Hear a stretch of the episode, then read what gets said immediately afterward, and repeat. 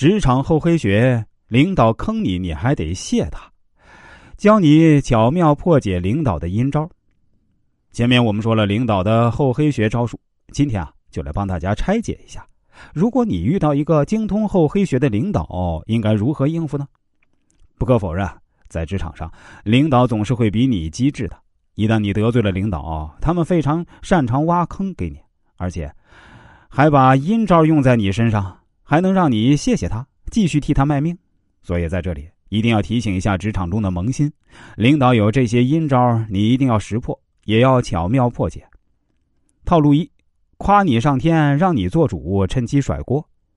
新人进入职场，经常会出现不知天高地厚的情况，做几件事情以后，很容易膨胀。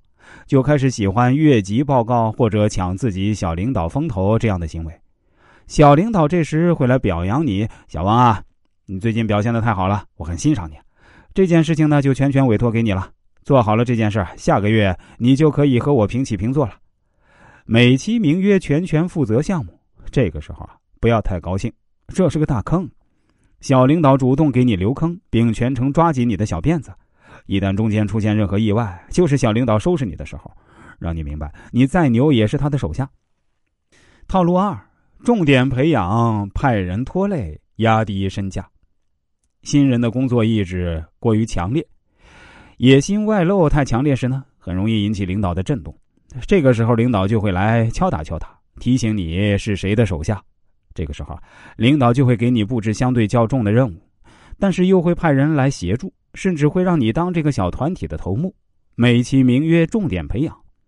这个时候千万不要太开心啊！这个时候是在给你挖坑，因为派来的人大多都无法使用，几乎把公司最没有用的那些人拿来拖累你。任务重的项目只要做不完，或者手下人管不好，就可以扣上大帽子。要么是工作能力不行，或者是管理能力不行，自己的身价就这么压低了。这就是两种基本坑人套路。要么是给你权，要么是给你任务和人，都是要抓你的小辫子。如何破局呢？其实啊，很简单，就是韬光养晦，千万不要太过于膨胀，把你得罪的小领导供起来。因为这些让你管事儿、管人或者管项目的特权呢，都是小领导给的。你要把这些没用的特权还回去，那具体要怎么做呢？千万不要一脸懵逼啊！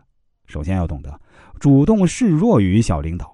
想办法表明自己并无夺权之心，然后每一件事情都向自己的小领导请示，千万别信那种放权式承诺，一定要给小领导的每个指示都留下证据，比如邮件。